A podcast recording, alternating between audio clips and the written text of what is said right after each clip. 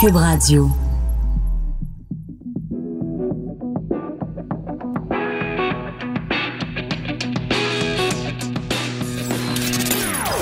Des opinions bien à elle. Sophie Durocher. Son franc-parler ne laisse personne indifférent. On n'est pas obligé d'être d'accord. Bonjour tout le monde, c'est Sophie. Très content d'être avec vous aujourd'hui, pas juste parce que c'est vendredi, mais parce que je sens qu'on a une émission où on va vraiment pouvoir mordre dans différents sujets.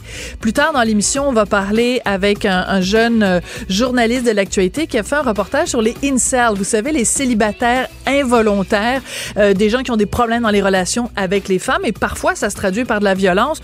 Ça, on va parler en fin d'émission. On va évidemment revenir sur cette euh, nouvelle. Nathalie Normando, libérée de de plusieurs chefs d'accusation. Nathalie Normando, Normando, qui est une ancienne collègue à moi, je travaillais avec elle à la même station de radio. Alors, ça va être très intéressant, on va en parler plus tard. On va aussi parler cinéma. Est-ce qu'il faut y avoir des quotas pour les femmes? 50 de femmes réalisatrices, 50 d'hommes réalisateurs dans les festivals de cinéma. Mais d'abord, on commence cette émission avec euh, un sujet qui me tient beaucoup à cœur, c'est l'écologie, même si je trouve un peu ridicule les gens qui ont signé le pacte. Ça n'empêche pas que mon cœur est vert oui, carré vert. Il était carré vert en 2012 et mon cœur est vert. Et évidemment, on parle de l'arrivée triomphale de Greta Thunberg, cette jeune militante écologiste de 16 ans. Est arrivée donc euh, à New York pour une rencontre de l'ONU sur l'environnement. Est-ce que c'est un coup de marketing ou elle est vraiment sincère? Est-ce qu'elle est manipulée? Est-ce que c'est une marionnette? Ou au contraire, c'est une vraie militante dure de dur? On en parle avec Stephen Guilbeault, qui est évidemment écologiste bien connu et qui est candidat libéral dans Laurier-Sainte-Marie. Bonjour Steven, comment allez-vous? Bonjour Sophie, ça va bien vous-même? Oui, très bien. Alors Greta est accueillie euh, à New York. Euh, écoute, au son de Greta, Greta on a l'impression que c'est comme euh, un messie, c'est comme un gourou, c'est comme euh, le Christ incarné. Il y a même des gens à un moment donné qui disaient on devrait lui donner le prix Nobel. Euh, est-ce que c'est trop cette personnalisation du combat écologiste ou c'est au contraire la meilleure nouvelle qui pouvait arriver au mouvement? Je, probablement quelque part entre les deux. Oui. C'est-à-dire que je pense que Greta incarne une génération de jeunes qui sont préoccupés par leur avenir. Mm-hmm. Euh, on les voit, ils étaient euh, cent quelques mille il n'y a pas si longtemps que ça dans les rues de Montréal, des millions un peu partout sur la planète. Moi, j'ai quatre enfants et je, côtoie d'autres parents, dont euh, à des degrés divers, mais les enfants sont de peu à très préoccupés mm-hmm. par le genre de planète qu'on va leur laisser, nous, leurs parents et leurs grands-parents. ils sont parfois même éco-anxieux. Ils souffrent de ce qu'on appelle l'éco-anxiété. non, et c'est vraiment un problème diagnostiqué maintenant. C'est une maladie selon la, profession psychologique. Donc, c'est c'est pas une invention. Il faut pas penser qu'ils sont tous comme ça et toutes comme ça, mais certains. Puis il n'y a pas juste des, des, enfants, il y a des adultes qui, qui, souffrent de ça aussi. Et je pense que Greta, elle, a, elle incarne un peu cette, cette génération-là qui veut qui veut avoir une voix dans le débat. Mm-hmm. Mais, Mais je pense pas que c'est un messie. Non. Euh, je pense pas qu'elle est manipulée non plus. Je pense que c'est une. Je, je l'ai jamais rencontrée. Je, la, je connais des gens qui la connaissent. J'ai des collègues en Europe qui, qui travaillent avec elle. Euh, c'est une, une, jeune femme très allumée. Euh, j'ai un fils de 16 ans et euh, pour y en passer une et le manipuler, il faudrait se lever de bonne heure le matin. Je comprends. Mais en même temps, ce qui est, ce qui est, ce qui est agaçant dans le dossier Greta Thunberg, c'est que si on remet en question ne serait-ce que le début du tiers du commencement de l'amorce de, de, son, de, son, de son mandat ou de son militantisme, on se fait accuser d'être des climato-sceptiques. Or, je pense qu'on peut être critique de la personne qu'est Greta Thunberg, sans pourtant être des méchants qui souhaitent que le pétrole inonde le monde puis qui se foutent complètement des changements climatiques. Et il y a des journalistes très sérieux qui ont fait des enquêtes sur Greta Thunberg et qui ont démontré justement qu'il y a euh, dans, son pays, donc en Suède, il y a un écologiste très connu qui s'appelle Bo Torren qui lui essayait de faire des campagnes pour sensibiliser les gens et ça ne donnait rien. Et il s'est dit, ça me prend une figure jeune. Et il est tombé sur Greta Thunberg qui avait manifesté devant le, Parlement et ces deux-là se sont rencontrés. Il y a aussi une, compagnie de relations publiques qui l'a euh, comme engagé, qui lui a donné plein de sous. Donc, il faut aussi garder un regard critique sur Greta Thunberg. C'est pas une fille qui s'est levée un matin en disant m'a changé la planète. Là, il y a des adultes autour d'elle, il y a beaucoup d'argent autour d'elle. Donc, il faut aussi être lucide. Ben, je pense que comme, comme bien des, jeunes militants et militantes, elle est très convaincue par ce qu'elle fait. Puis oui, elle est aidée, elle est, en, elle est encadrée, je dirais pas encadrée, elle est aidée par, par des gens, des, des, des organisations mm-hmm. Pour, pour l'aider à devenir la porte-parole qu'elle est devenue. Et je pense qu'on peut certainement se poser des questions sur la façon dont c'est fait, sur, sans, sans, être des climato-sceptiques. Bon, il y a des extrémistes dans, dans tous les camps. Hein. Ouais. Alors moi, pour, pour certaines personnes, je suis, je suis, je suis vert trop pâle. Donc, je suis pas assez écolo, je suis pas assez radical. Et pour d'autres, je suis un extrémiste radical. Alors, Ouais. on peut pas, je pense qu'on peut jamais plaire aux, Damn aux if you ex- do, damn if you don't. On ouais. peut jamais plaire aux extrêmes et je pense que ce serait de la folie furieuse que d'essayer. Mais est-ce qu'il n'y a pas, regardons ça de façon purement objective, OK? Oublions les, enquêtes journalistiques et, tout ça. Est-ce qu'il n'y a pas quelque chose quand même d'assez particulier? Puis elle-même l'a dit quand elle est arrivée à New York, elle a dit c'est quand même insensé que ça prend une jeune fille de 16 ans qui traverse l'Atlantique pour comme éveiller les consciences. Moi, j'aime dans la vie, là, quand les gens parlent de quelque chose qui possède leur sujet. Tu sais, quand j'ai un Steven Guilbeault en face de moi, je sais que s'il me sort des, des chiffres sur les changements climatiques, ça va être euh, appuyé par des recherches, par des... Une fille de 16 ans, je m'excuse, aussi intelligente et brillante soit-elle, elle n'a pas le- l'expérience de vie et elle n'a pas les connaissances que quelqu'un comme vous a. Donc, il y a, y a un problème quelque part de crédibilité quand même. Ben, je, je pense que Greta est populaire pas à cause de son expérience et pas nécessairement à cause de, de sa connaissance, mais comme je le disais un peu plus tôt, je pense qu'elle est devenue ce symbole à cause de cette génération-là qui s'identifie à elle. Mhm. Je pense que c'est beaucoup ça. Euh, Est-ce que, est que Greta serait devenue le phénomène qu'elle est devenue, une UTT de, de, de, de, l'appui d'organisation? Peut-être que oui, peut-être que non, mais, mais clairement, il y a... Alors, les, les jeunes ne s'identifient pas à, Greta en pensant que c'est une grande scientifique des changements climatiques. Les, les jeunes, et bon, il n'y a pas juste des jeunes qui, qui, qui, qui, l'aiment bien, mais je, je pense que c'est beaucoup ça. C'est le symbole et c'est ce qu'elle représente et c'est pas tant ses connaissances que, euh, que, que je ne remets pas en question. Je pense qu'elle elle, connaît la question des changements climatiques. Elle s'y intéresse depuis plusieurs années et je- on voit ça dans les écoles. J'ai quitté Équiterre en octobre dernier. Quand on a commencé, euh, en- il y, a- un peu plus de 25 ans, on n'était pas très connaissants. On s'est formé un peu sur le tas. Alors que les jeunes qui arrivent aujourd'hui, qui sont généralement dans la jeune vingtaine, mais ils sont beaucoup plus connaissants sur les questions de, changement climatique, de transport, d'énergie, de gestion des déchets, que nous, on l'était. Donc, il y, a, il y a vraiment eu chez nos jeunes, depuis une vingtaine d'années, une augmentation phénoménale de la connaissance de, de, de, de- de ces questions-là. Et je pense que Greta, comme bien d'autres, elle, elle, elle- elle fait partie de cette génération-là. Elle est pas, je pense pas qu'elle est exceptionnelle Ouais. par rapport à ça. Je pense qu'elle elle s'inscrit dans ce mouvement-là. D'accord. Euh, il y a beaucoup de gens, dont mon collègue Mario Dumont ce matin dans le Journal de Montréal, Journal de Québec, qui ont euh, soulevé les, les contradictions. Puis je pense que c'est correct quand on regarde un mouvement comme celui-là de placer les gens face à leurs contradictions. Alors, euh, bon, on sait qu'elle a traversé évidemment l'Atlantique euh, en voilier parce que elle refuse de prendre l'avion parce que évidemment, hein, on le sait, hein, on n'est pas fou. C'est c'est une source énorme de, de, de pollution. Euh, par contre, pour euh, la, la rejoindre et pour ramener l'équipe euh, Il y a des en, Europe, il y a plein de gens qui vont prendre l'avion. Donc, il y a des gens qui disent, ben, si elle avait juste pris l'avion comme tout le monde en classe économique avec son papa entre la Suède et New York, ben, il n'y aurait pas eu tout ce tintouin puis toute ce- cette publicité. Puis ça y a pris deux semaines. Puis on a parlé juste d'elle pendant deux semaines. Et au résultat, le, mettons le l'empreinte carbone, pour utiliser ce vocabulaire-là, aurait été moindre. Qu'est-ce que vous répondez à ça? Ben, Je sais que vous n'êtes pas, je vous prends pas comme porte-parole de Greta, mais je trouve que c'est intéressant de, de, réfléchir là-dessus quand même. Ben, euh, deux choses. Bon, euh, je pense que effectivement, l'idée de traverser comme ça l'Atlantique en bateau, c'était en partie un coup de publicité. Mm. Euh, c'était aussi pour dire, ben, euh, au moins ce voyage-là, je l'aurais pas fait en avion. Et, et en environnement, c'est- beaucoup ça. Alors, euh, on peut être ministre de l'environnement puis être forcé de prendre l'avion beaucoup, beaucoup parce que ça fait partie de, ça fait partie du travail qu'on a à faire. On pourrait dire c'est contradictoire. Oui. Et, et- et on voit dans certains cas des politiciens, des politiciennes pas beaucoup en Amérique du Nord, mais certainement en Europe, dire, ben, parce que c'est plus facile, mettons, de prendre le train. Puis C'est desservi Puis- par les trains, l'Europe. Ouais. puis de dire, ben nous, on prend plus l'avion, c'est fini. On prend, Ouais. on prend, on fait plus ça, on va prendre les trains, on va se déplacer autrement. On va, il y a des endroits où on devait aller, on n'ira pas, on n'ira pas à une conférence à l'autre bout du monde parce qu'on peut pas y aller en train. Donc, mais je pense que c'était en partie un coup de publicité et ça a marché parce qu'on en a parlé Ben oui. énormément. La preuve. Alors on peut, on- Ouais. puis on en, parle- on en À parle. Cube. Dieu sait que, hein? Donc, dire, si on en parle à Cube, c'est parce que c'est dans l'actualité, là. Donc, son, le le coup de marketing a fonctionné. Est-ce que c'est Greta qui a pensé à ça? Est-ce que c'est son père? Est-ce que c'est quelqu'un d'autre? Je ne sais pas. Mais ça a fonctionné.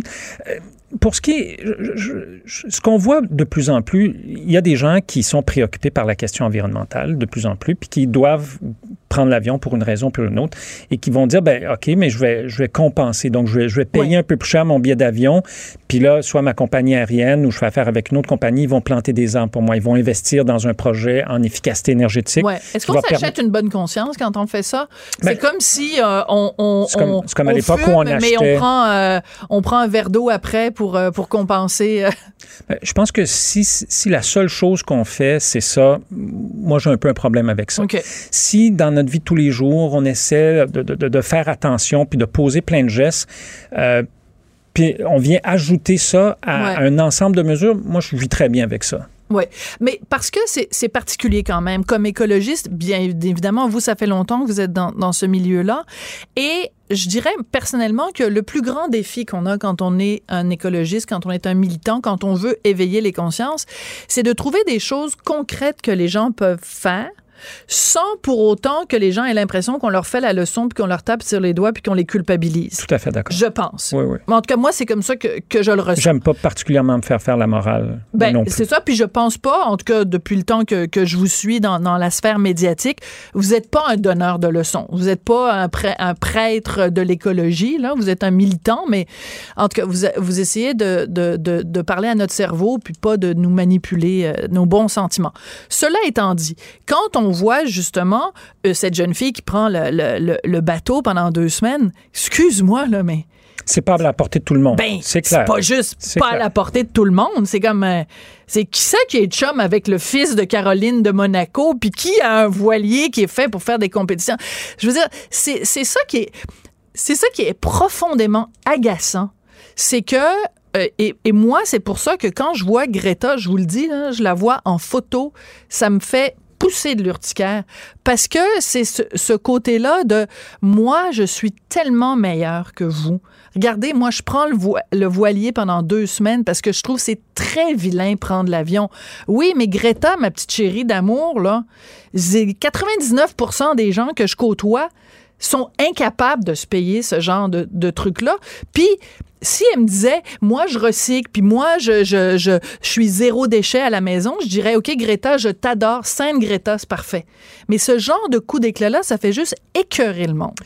Ben, de toute évidence, ça écœure certaines personnes. Oui, je pense mais que mais je clair. pense je pense que ça en inspire beaucoup aussi même si on s'entend là-dessus c'est pas c'est, à la portée de très peu de gens alors j'ai dit Ouais. c'est pas à la portée de tout le monde mais vous avez raison c'est c'est, à la portée de, de très peu de gens mais c'était je pense que ça avait valeur de symbole et, et je pense que pour ça fonctionne pas pour tout le monde. Je pense que ça fonctionne pour, pour beaucoup de monde. On, on s'attend à ce qu'il y ait dans les rues de New York pour la, la marche sur le climat bientôt plus d'un million de personnes. C'est, Ouais. du monde en chien, ça. Euh, Mais alors- ils vont se rendre comment à la marche? Ils vont, se prendre, ils vont prendre leur auto, ils vont prendre leur euh, Hummer, Puis- ils vont puis je prendre... pense que le- Peut-être. Il y a presque personne. Il y a des extrémistes, puis moi, je- les extrêmes, encore une fois, de part et d'autre, je ne sais jamais de, de- de- de les convaincre, mais il y a des extrémistes qui vont dire il faut tout arrêter demain. Mais c'est pas ce que propose la majorité des écologistes. C'est certainement pas. Ce qu'on dit, c'est qu'il faut aller de plus en plus vers une société qui fait moins de pollution. Ouais. Puis ça va se faire en partie par la technologie, puis ça va se faire en partie par des moyens financiers, puis ça va... Donc, il y a tout un ensemble de mesures. Bon, moi, j'ai j'ai pas de voiture, mais je suis pas anti-char. Euh, les gens disent, mais là, tu as quatre enfants, ton fils, il joue au hockey, comment tu fais? Ben, je suis membre de Communauto, j'ai accès à je sais pas combien de centaines de voitures sur l'île de Montréal. Moi, j'ai pas besoin de posséder une voiture, j'ai besoin d'en utiliser une de temps en temps. OK. Fait que oui, donc, vous êtes un vert pâle. À mes yeux, vous êtes donc un vert pâle. Pas trop pâle, mais un vert pâle. Non, non, mais vous n'êtes pas un, Mais il y a des, des, des amis à moi qui disent des enverdeurs, c'est ce que j'allais dire, mais vous n'êtes pas un enverdeur. non? Ben, je- je- on vit tous dans, dans une société où on, le pétrole et la pollution fait partie intégrante. Alors, c'est cette idée-là qu'on qu'on peut tout arrêter du jour au lendemain, non. Euh, je pense qu'il faut travailler de plus en plus fort pour, pour réduire notre empreinte écologique, pour en faire moins. Mais je suis bien conscient que le pétrole, c'est encore, c'est c'est avec nous. On en produit à peu près 95 millions de barils par jour dans le monde. Alors, c'est pas pour demain la veille où il y en aura plus. Oui. Est-ce que, donc, vous êtes euh, candidat libéral, donc euh, vous souhaitez euh, aller rejoindre euh, Justin Trudeau à Ottawa? Mhm. Est-ce que Justin, il, va recevoir Greta Thunberg? Est-ce qu'on va lui ouvrir les, euh, lui donner les clés en or du Parlement, lui dérouler le tapis vert? Euh, Ouais. Euh, avez-vous je- parlé avec Justin? Avez-vous appelé Justin en disant, hey, mon chum, on invite Greta, ouais, donc, on fait le party, on va Non, boire non, du kombucha? J'ai pas parlé à M. Trudeau Non. depuis quelques semaines. Alors, je sais pas si, euh, s'il va y avoir une rencontre entre, entre le premier ministre et, et Greta. Parce que Euh, lui se définit comme un premier ministre. Euh, en fait, lui, il a tous les istes. hein. Il est féministe, il est écologiste, il est progressiste, il a tous les. Ben, je pense qu'il clairement, euh, c'est le devoir récemment qui disait ça, qu'on peut quand même pas taxer d'être un ami du Parti libéral du Canada, que c'est le, le gouvernement le plus à gauche de l'histoire récente du pays. Euh, je- pour avoir eu plusieurs conversations avec M. Trudeau sur les questions environnementales, il est convaincu de la nécessité Mhm. de changer les choses. Puis encore une fois, il faut le faire de façon raisonnable. Euh, il faut aller le plus vite possible sans aller trop vite. Puis bon, évidemment, il n'y a, pas de recette pour ça, puis c'est pas écrit dans un livre comment on fait. Euh, alors, est-ce qu'il va y avoir une rencontre? Je ne sais pas. Ce que je comprends, c'est que c'est pas certain encore que Greta vienne à Montréal. Il est question qu'elle qu'elle- qu'elle vienne, mais si elle vient, elle ne, elle ne sera pas ici longtemps. C'est ce que j'ai compris. Qu'est-ce que vous voudriez lui dire si elle était euh, avec nous ici en studio à Cube Radio? Ben, moi, personnellement, je- et plusieurs de mes enfants, on est des fans de, de, de, de, de ce qu'elle fait. Je- Avez-vous un poster de Greta sur le votre non, mur? j'ai pas, Non? j'ai pas de poster de personne. ni de Justin, ni de Greta, ni de. Non. Vous n'avez pas Justin Non, avec non, la, pas, la, la- pas, pas David Suzuki. feuille non d'érable rouge, non. Je suis pas, très- Coudonc. je suis pas très posteux, euh, moi, dans la Jean. Martineau, ça fait du... Non, OK, c'est une joke. OK, continuez. Donc, vous lui diriez merci. Oui, félicitations. Moi, je- Ouais. je- elle est, c'est une personne qui, qui est dévouée à sa cause et qui en a inspiré beaucoup. Et si, si c'était juste ça, je lui dirais, je lui dirais merci. Parce que même s'il y a juste une personne qui a été euh, en contact avec elle et qui euh, s'est réveillée puis s'est dit ah mon Dieu il y a urgence d'agir déjà ça c'est mieux c'est mieux que rien puis il se trouve qu'il y en a plus qu'un il y en a des millions Euh, je pense que oui. D'accord. Alors, vous avez mentionné à plusieurs reprises, depuis qu'on se parle, que vous avez quatre enfants, ce que je ne savais pas. Et ça me fait penser au prince Harry, donc euh, le- la monarchie britannique, qui a donné une entrevue récemment. Il a donc un premier enfant et il a dit, ben nous, les préoccupations environnementales, c'est super important. Donc, on va peut-être en avoir un deuxième, mais ça, va s'arrêter là parce que tout le monde sait que avoir trop d'enfants ou avoir des enfants, c'est pas bon pour l'environnement. Ben vous, vous en avez eu quatre. Fait que, qu'est-ce que vous pensez des gens qui disent, oh mon Dieu, il faut plus faire d'enfants parce que c'est pas bon pour l'environnement? Manifestement, vous avez pas eu le je, mémo. je par- c'est ça, je- j'ai pas reçu la notice. Euh, ben, je partage pas cette opinion. Bon, je pense que c'est, je pense que c'est fondamentalement une décision personnelle. Ouais. Le fait de, de vouloir ou de ne pas vouloir des enfants, c'est fondamentalement une décision personnelle. Euh, moi, j'ai choisi d'en avoir quatre. Euh, je suis beau-père. Mais je de- pense que votre femme a peut-être aussi été eu un jour. Nous avons, oui, oui, oui, oui, oui. Nous avons, nous avons choisi d'en avoir quatre. Après ça, que des gens ensemble arrivent à une décision différente, ça leur appartient. Moi, j'ai rien à dire là-dessus. Mais l'argument pas- étant, euh, si euh, la Terre est surpeuplée, et c'est parce que la Terre est surpeuplée qu'on a autant de problèmes. On, on occupe trop le territoire en faisant trop d'enfants. Lorsqu'on regarde, lorsqu'on regarde les études, euh, le problème, c'est pas tant qu'il y a trop de monde sur la planète. Nous pourrions nourrir av- avec les moyens que nous avons présentement tout le monde. Le- Mhm. En mangeant moins de viande. Il, faut- il faudrait manger moins de viande, effectivement. Euh, il y a des enjeux de, de- de- de distribution. Il y, a, il y a le fait qu'une partie de la population prend plus de... Une petite partie de la population mondiale prend beaucoup plus de ressources et fait plus de pollution et de déchets qu'une grande majorité. Mais on, euh, si on fait bien les choses, on est capable d'accueillir plus de monde sur la planète et de le faire de façon correcte. Euh, Il y a énormément de, de- de- de scientifiques et d'études qui ont été, qui ont été faites qui, qui- qui nous démontrent ça. Après ça, si des gens disent, ben moi, je, suis inquiet, je veux pas, je, je respecte ça, mais c'est un point de vue que je partage pas. que vous partagez pas. Euh, Êtes-vous végétalien? Mon père était boucher. Et boy, je pense à... ben, des fois, euh, par opposition à nos parents, on fait exactement le contraire. Alors, je suis pas. Mon épouse est végétalienne. Euh, on a des enfants qui le sont pas mal, mais on a aussi dans la gang des, des gens qui sont issus de. de- le gène euh, est passé de le mon gène père à, au- à- à mes enfants. Donc, on, on va manger de la viande rarement. Euh, et généralement, euh, quand on en, on en achète, on en achète de fermes qu'on connaît. OK. Donc, j'achète pas de viande. ben, presque pas, très rarement de, de- de viande commerciale. Donc, on- on- à la maison, on n'est pas végétarien, on en mange un peu.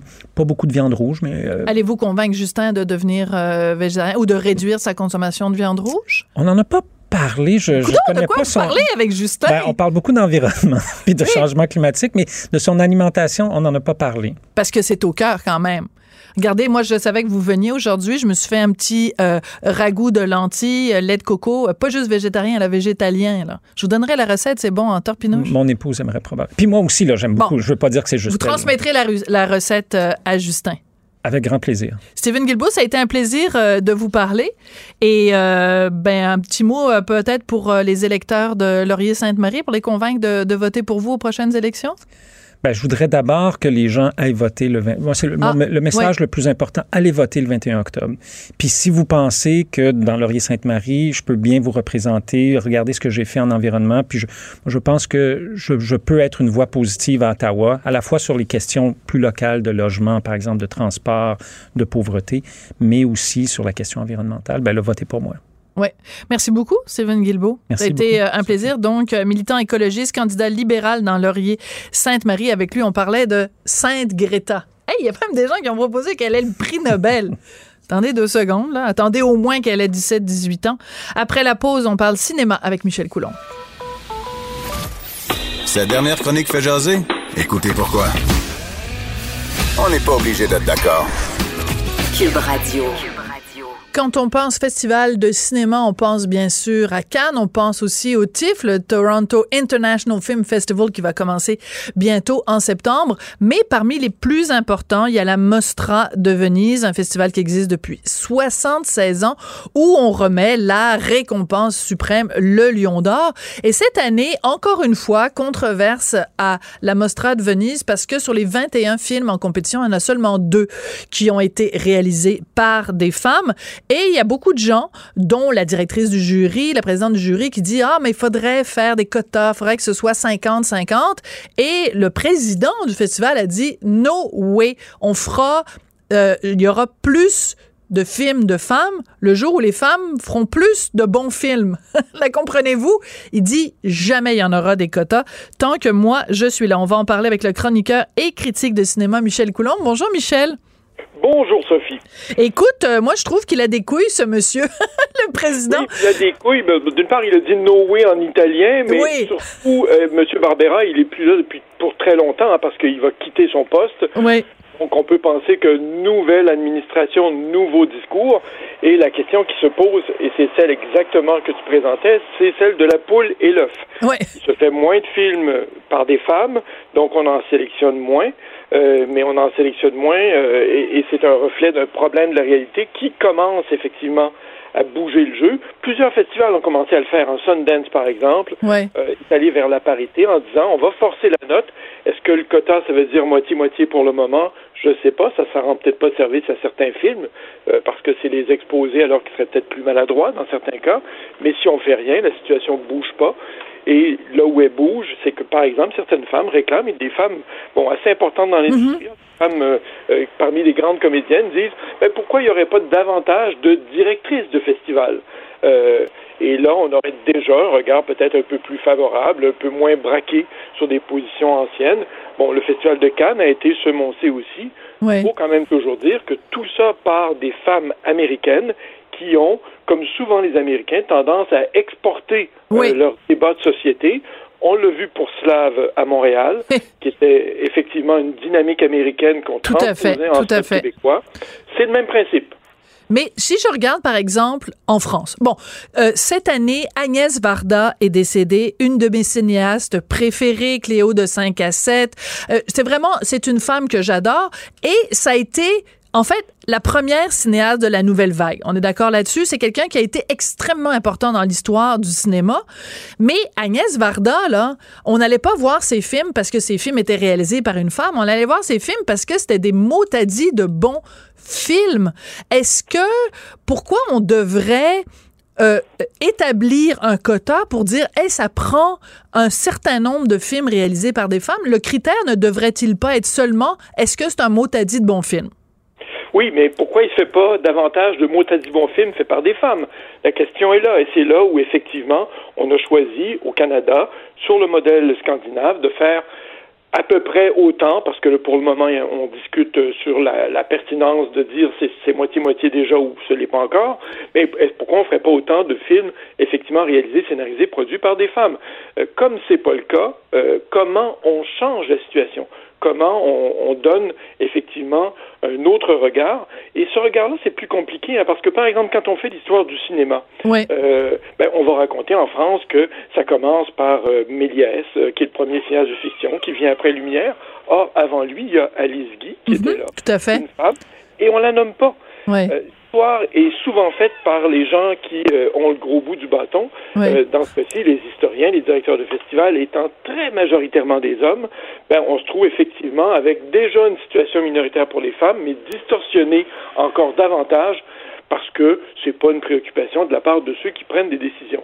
Là, ben, effectivement, euh, les, les femmes qui sont au front, et l'affaire MeToo, euh, l'affaire Weinstein et compagnie, euh, a forcé le jeu, hein, a mhm. donné du pouvoir à ces femmes-là. Ces femmes-là, effectivement, euh, élèvent la voix, se disent, tiens, il y a peut-être des gens qui nous écoutent maintenant, on nous écoutait pas avant. Ouais. Et elles exagèrent probablement, mais si on n'exagère pas quand on revendique quelque chose, on n'obtient rien du tout. D'accord. Mais je serais d'accord avec toi, Michel, et avec ces femmes-là qui réclament ça, si on me prouvait qu'il y avait un, un, biais négatif. C'est-à-dire, si on me disait, quand c'est des hommes qui sont à la tête des festivals, quand ce sont des hommes qui sont à la tête des comités de sélection, ils ont un biais négatif envers les films de femmes. Mais prouve-le-moi. C'est-à-dire, si je regarde, par exemple, euh, les, les résultats à Cannes des dernières années, ben, je veux dire, euh, excuse-moi, un, Tarantino ou un, je veux dire, le film euh, Parasite, par exemple, qui a gagné la Palme d'Or cette année,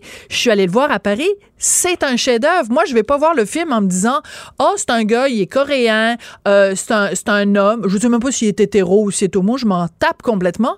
Je veux dire, les critères de savoir qui est derrière, derrière la caméra sont-ils si importants que ça? Entendons-nous strictement sur le mot sensibilité. OK. Si la personne qui prend des décisions exprime une sensibilité, c'est-à-dire une ouverture, ouais. Ben, déjà, on est un peu plus en affaires. Euh, Thierry Frémaux, directeur du Festival de Cannes, directeur artistique depuis déjà quelques années, a fait preuve il y a quelques années de bien peu de sensibilité à la question, disant, bon, il n'y en avait pas cette année et c'est comme ça ben, après, on regarde sa sélection et sur les vingt quelques, ben, il s'en trouvait deux ou trois qui étaient pas particulièrement bons à ce prix-là, euh, pouvoir pas effectivement montrer, faire preuve d'un peu d'ouverture. C'est un peu la même chose pour M. Barbera. Euh, il représente une, Le président du festival de, de, la Mostra de Venise, oui. Barbera, donc, il est le directeur effectivement de, de Venise jusqu'à bientôt parce que, bon, ça va se terminer, mm-hmm. mais il fait preuve d'un certain immobilisme. Ben, ça ouvre la porte euh, au débat et ça ouvre la porte à celles qui disent ben, peut-être qu'on pourrait changer les choses. Oui. Mais ben, les choses effectivement changent pas. On l'a vu depuis plus de 100 ans pour les femmes dans le, domaine, dans le domaine du cinéma. OK. Alors, je continue cette réflexion de toi, euh, que, avec toi, Michel, parce que je trouve ça passionnant, puis j'adore argumenter avec toi. Euh, Thierry Frémaux, on sait qu'un de ses chouchous, c'est Xavier Dolan. Bon, il y a des années, Xavier Dolan, il présente des films qui sont fabuleux, il y a des années où, ben, tu sais, il fait un Donovan, où il fait un bon. Il y, a, des années où c'est moins bon. Est-ce que tu dirais que Frémaux, il a un, préjugé favorable à Xavier Dolan? Parce que c'est un garçon, que si Xavier Dolan s'appelait Xaviera ou qu'il s'appelait Monia Dolan, qu'il n'aurait pas cette même sensibilité face à son œuvre? Ben, là, d'une part, on n'est pas Thierry Frémaux, ni toi ni moi, donc on on va pas faire ça. Mais par exemple... Non, mais tu dis, tu dis par contre, tu as dit par contre tout à l'heure qu'il y a quelques années, il a fait preuve de d'insensibilité ou d'immobilisme. Non, c'est-à-dire qu'on lui a dit, ben, il n'y en a pas de film de femmes cette année dans votre sélection. Je crois qu'il y a eu une année sans, ou peut-être qu'il y en avait un seul. Puis il a dit, oh, ben, franchement, c'était comme ça cette année, et puis, euh, ben, c'est pas grave. Ben, là, il y a quand même un manque d'ouverture. Euh, il fallait effectivement peut-être tendre la, main. Et, ce que tu dis donc sur Xavier Dolan, on va, on verra comment ça s'applique, par exemple, à Monia Chokri. Elle a été, elle aussi, dans le giron du Festival de Cannes, bien accueillie cette année à la quinzaine, mhm. pas la quinzaine, mais à un certain regard. La femme de mon frère, ouais. Est-ce que d'emblée, on va décider au Festival de Cannes qu'on lui euh, donne un ticket pour la compétition, comme on le fait pour Xavier Dolan à son film suivant, ben, c'est un peu ça. Les festivals ont une politique d'auteur. Donc, effectivement, il y a des mhm. réalisateurs qui ont des abonnements. C'est ce qu'on reproche au Festival de Cannes. Et, Cannes a fini par s'ouvrir un peu. On leur demande, depuis quelques années, vous pourriez pas avoir la même politique d'auteur, qu'en est une, effectivement, qui consiste à mettre en lumière des œuvres euh, plus que certaines autres, pourriez pas faire preuve d'un peu plus d'ouverture. Bon, ça pose toute la question, puis aux États-Unis, la question est fondamentale. Il y a très peu de femmes euh, qui arrivent à prendre leur place comme réalisatrices. Hein. Il y en avait à la période du muet, elles ont disparu, on les a anéanties quand le parlant est arrivé. Ça revient tranquillement.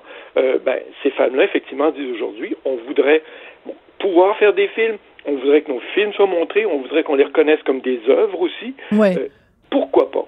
Oui, pourquoi pas? Et puis écoute. Écoute, de toute façon, c'est euh, quand les femmes font des œuvres, par contre, il faut pas que quand on les critique, elles disent "Oh mon dieu, vous avez pas aimé mon film parce que je suis une femme." Et c'est un petit peu si je peux me permettre ce qui est arrivé avec Monia Chokri quand elle a présenté euh, son film en France, elle a donné plusieurs entrevues en disant "Ouais, mais les gens qui ont pas aimé euh, mon film, c'était des vieux hommes blancs dans la cinquantaine."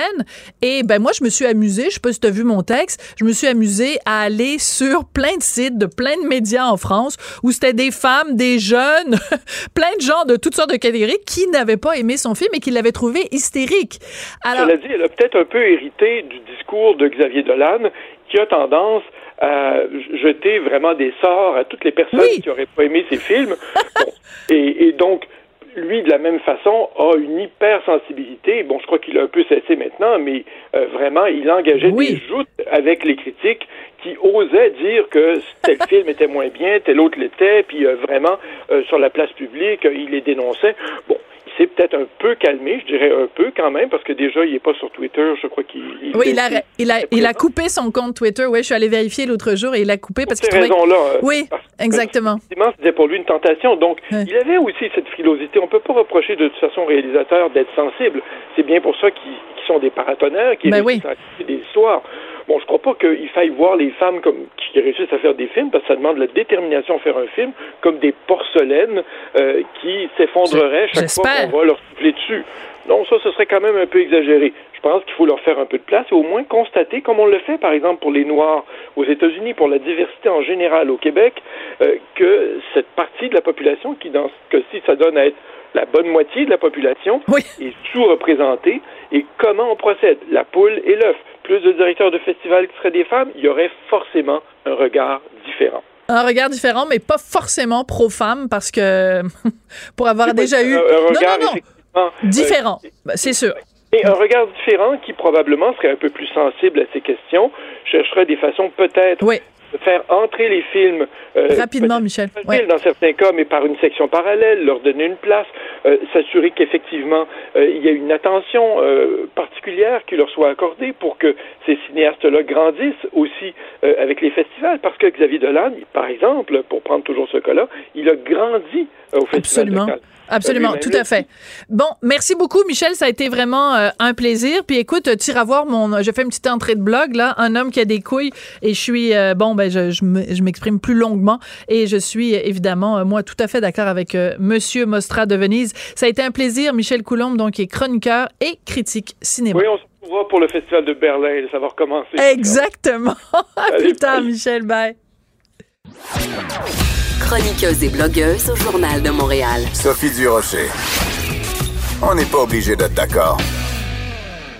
Alors, la nouvelle est tombée aujourd'hui vraiment comme un coup de tonnerre, un coup de théâtre, un Deus ex machina. Nathalie Normando, donc euh, ex-vice-première ministre, qui était accusée de fraude, de corruption et de complot, entre autres. Ben, ces trois accusations-là, euh, elle a été libérée de ces chefs d'accusation-là aujourd'hui par le DPCP. On va en parler avec Nicole Gibault, juge à la retraite. Bonjour, Madame Gibault, comment allez-vous? Bonjour Sophie, ça va très bien vous-même? Oui, très bien. Euh, coup de théâtre, en même temps, euh, beaucoup de gens à qui je parle aujourd'hui me disent ben on le voyait venir, c'était sûr qu'on s'en allait vers ça parce que ben on, trouvait, Nathalie Normando elle-même le disait, ça fait trois ans que je suis euh, accusée, que j'ai été arrêtée et je sais toujours pas vraiment ce qu'on me reproche. Oui, mais je pense que lorsque c'est euh, ça a débuté, Sophie, euh, en 2016, on a tous eu l'inverse. On a fait Oh my God, euh, ça n'a pas d'allure. Et puis là, c'est parti. Puis on a vu les chefs d'accusation, on a vu mm. toutes les, tous les co-accusés, on a fait les liens. tu sais, il y avait, il y avait des élections qui s'en venaient. Bon, il y avait plein, plein, plein de choses. Là. Ouais. et plus ça avançait dans le dossier de Mme Normando ou des autres, plus on voyait différentes requêtes présentées ou différentes demandes, et plus on voyait, si on me permet, tu sais, l'espèce de ballon qui se dégonfle, pouf, pouf, là, tu sais. ballon. Exactement. Et puis là, on fait, bon, après ça, il y a eu, il faut jamais oublier que là, Nathalie Normando a toujours insisté de son côté, elle faisait bon à part, elle voulait procéder, elle veut s'expliquer, elle veut encore s'expliquer, elle, elle ne demande que ça. Euh, à, à, prendre la, barre là, et la boîte aux témoins. Mais, mais ils sont arrêtés parce que quand on a un procès avec des co-accusés, il faut mhm. suivre le train. c'est un train, on voit là, les wagons sont tous attachés, là, mais on peut pas juste partir tout seul sur une rail. Alors, mais par contre, ils ont essayé. Ça n'a pas marché. Il y a également les sources journalistiques. Oui, ça, c'est tout le dossier Marc-Yvan Côté, donc, qui est co-accusé avec ben, elle. Et là, il demandait à faire témoigner Marie Maud Denis de Radio-Canada. Ça s'est rendu, bon, jusque dans les cours euh, supérieurs. Donc, ce dossier-là est toujours pas euh, complètement réglé non plus. Donc. Non, il est pas réglé. Euh, c'est la Cour suprême. On attend la décision de la Cour suprême. Et, et, encore une fois, il n'y a pas juste le wagon, c'est-à-dire le train des accusés, mais il y a le train des cours du Québec. C'est allé en Cour hmm. supérieure, c'est à la Cour d'appel, c'est allé à la Cour suprême. Alors, écoutez, c'est sûr que lorsqu'on voit tout ça passer, euh, en tout cas, moi, c'était évident que quelque chose était pour se passer. Ça n'a aucun bon sens que, que, que qu'on s'en aille de cette façon-là. Et j'ajouterais là que si on entend Maître Roy aujourd'hui, ouais. euh, on parle, qui est l'avocat de Madame pour, pour être mm-hmm. bien spécifique pour les auditeurs, c'est l'avocat de Madame Normando. Là, on parle de possibilités. On attend de voir si dans les enquêtes du BEI, on va constater des irrégularités absolument graves. Ben Il a même parlé d'actes criminels de ben l'UPAC. Écoutez, là, là, c'est le château de cartes, là, il, il tient à rien. Il tient plus rien. Ben, c'est ça, c'est, votre image est très bonne. Le château de cartes est en train de s'effondrer. On peut choisir plein d'images, la ballonne qui se déconve, le euh, chapeau, de, voyons, château de cartes qui s'effondre. On va écouter justement un extrait de Maître Maxime Roy qui a accordé une entrevue un petit peu plus tôt aujourd'hui à mon collègue euh, Jonathan Trudeau sur les ondes de Cube Radio. On écoute ça. Ben, au moment où on se parle, tout est sur la table. Nous, on attend impatiemment aussi, vous vous souviendrez, l'enquête du BEI. Il faut se rappeler que le BEI, c'est pas banal, le BEI fait une enquête criminelle sur le comportement ah de l'UPAC, donc l'unité qui enquête ma cliente, sur la façon dont ils ont mené l'enquête à l'égard de Mme Normando. Ça, c'est pas banal. pour nous, en ce moment, une de nos priorités, c'est de savoir qu'est-ce qui, qu'est-ce que le BEI, le Bureau d'enquête indépendant, qu'est-ce qu'il apprend, qu'est-ce qu'il sait qui lui laisse croire qu'il y a des crimes qui ont été commis dans à l'occasion de l'enquête de Mme Normando. Ça, pour nous, c'est c'est notre priorité absolue. On veut savoir qu'est-ce qui se passe. Ben, c'est à ça que vous faisiez, c'est à ça que vous faisiez référence, euh, Madame Gibault. Donc, euh, c'est quand même assez, assez particulier parce que ben, il y a une enquête sur les gens qui ont enquêté sur elle. Elle, à un moment donné, elle dit, ben là, j'aimerais ça pouvoir euh, nettoyer mon nom, là. J'aimerais ça pouvoir retourner. C'est encore plus grave que ça parce que oui, on parle de, tu sais, tout le monde connaît Jordan. Tout le monde, tout le monde parle. Puis on va dire, ah, c'est sûr, elle va s'en sauver, l'arrêt de Jordan, puis les délais. Mais là, ce qu'il vient d'invoquer.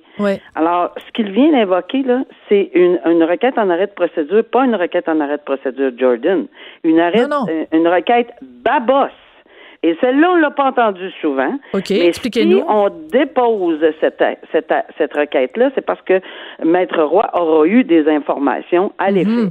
que les gens de l'État, soit l'UPAC ou peu importe, auraient, auraient fait des actes tellement répréhensibles que ça serait odieux, et c'est pour ça qu'on ordonnerait l'arrêt de procédure, ça hmm. serait odieux d'aller de l'avant. On voit pas ça souvent, des, des requêtes babos, mais ça existe, et c'est fait pour ça. Et c'est drôle parce que je l'écoutais puis j'étais là, oh, oh, oh, ça c'est des éléments pour cette requête-là. Est-ce que il dit qu'il attend le résultat? Alors s'il attend le résultat, c'est parce qu'il y a quelque chose comme juriste dans la tête, et je serais pas surprise du tout que ça arrive ce soit ça. Euh, J'aimerais ça vous faire entendre, euh, euh, Madame Gibault, euh, un extrait parce que cet été, Nathalie Normando a donné une entrevue à mes collègues Caroline Saint-Hilaire et Maca Cotto, et je trouve qu'elle soulève un point très important qui est celui du regard du public. On écoute Nathalie Normando? Ben moi, Caroline, j'ai beaucoup entendu des gens qui me disent, Nathalie, euh, j'ai déjà beaucoup entendu l'expression bouc émissaire. Ouais. C'est comme, euh, mais euh, j'essaie toujours de comprendre, plus de trois ans après mon arrestation, pourquoi j'ai été arrêtée.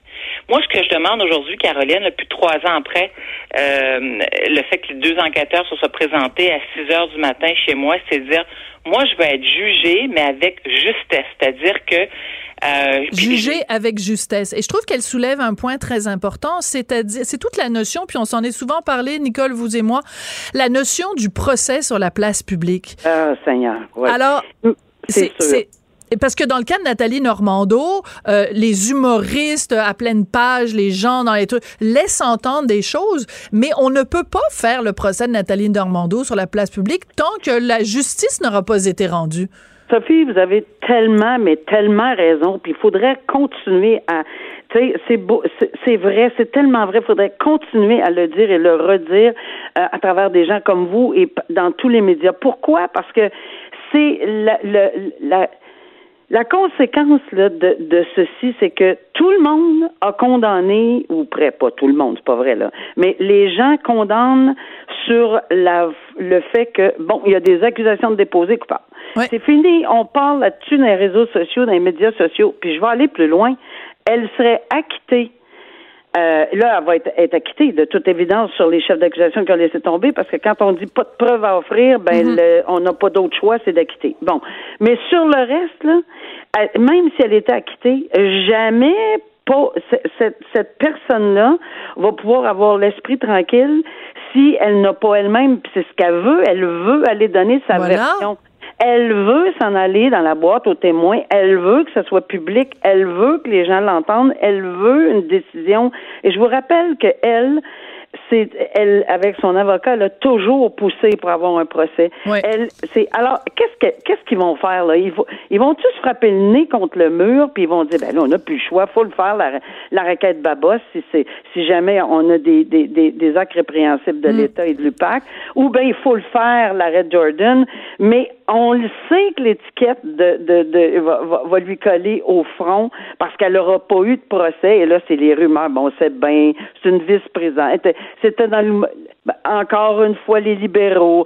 Et, on va tout avoir la même ou à l'inverse, ou à l'inverse, Nicole, il y a aussi des gens qui disent ah oh, c'est une femme, puis là c'est un bouc émissaire parce que c'est une femme, fait ah, que bon. alors dans, un sens comme dans l'autre, de toute façon, il y a rien comme justice, un procès où les gens peuvent vraiment euh, laver euh, leur euh, réputation ou le contraire. Mais en tout cas, c'est peut-être ce qui ce que ce que ce qu'elle attend. Merci beaucoup, Nicole Gibault. C'est toujours un plaisir de, de vous parler. Nicole Gibault, donc juge à la retraite, qui réagissait. Merci à la prochaine, qui réagissait donc à cette nouvelle vraiment qui a été un, un coup de tonnerre.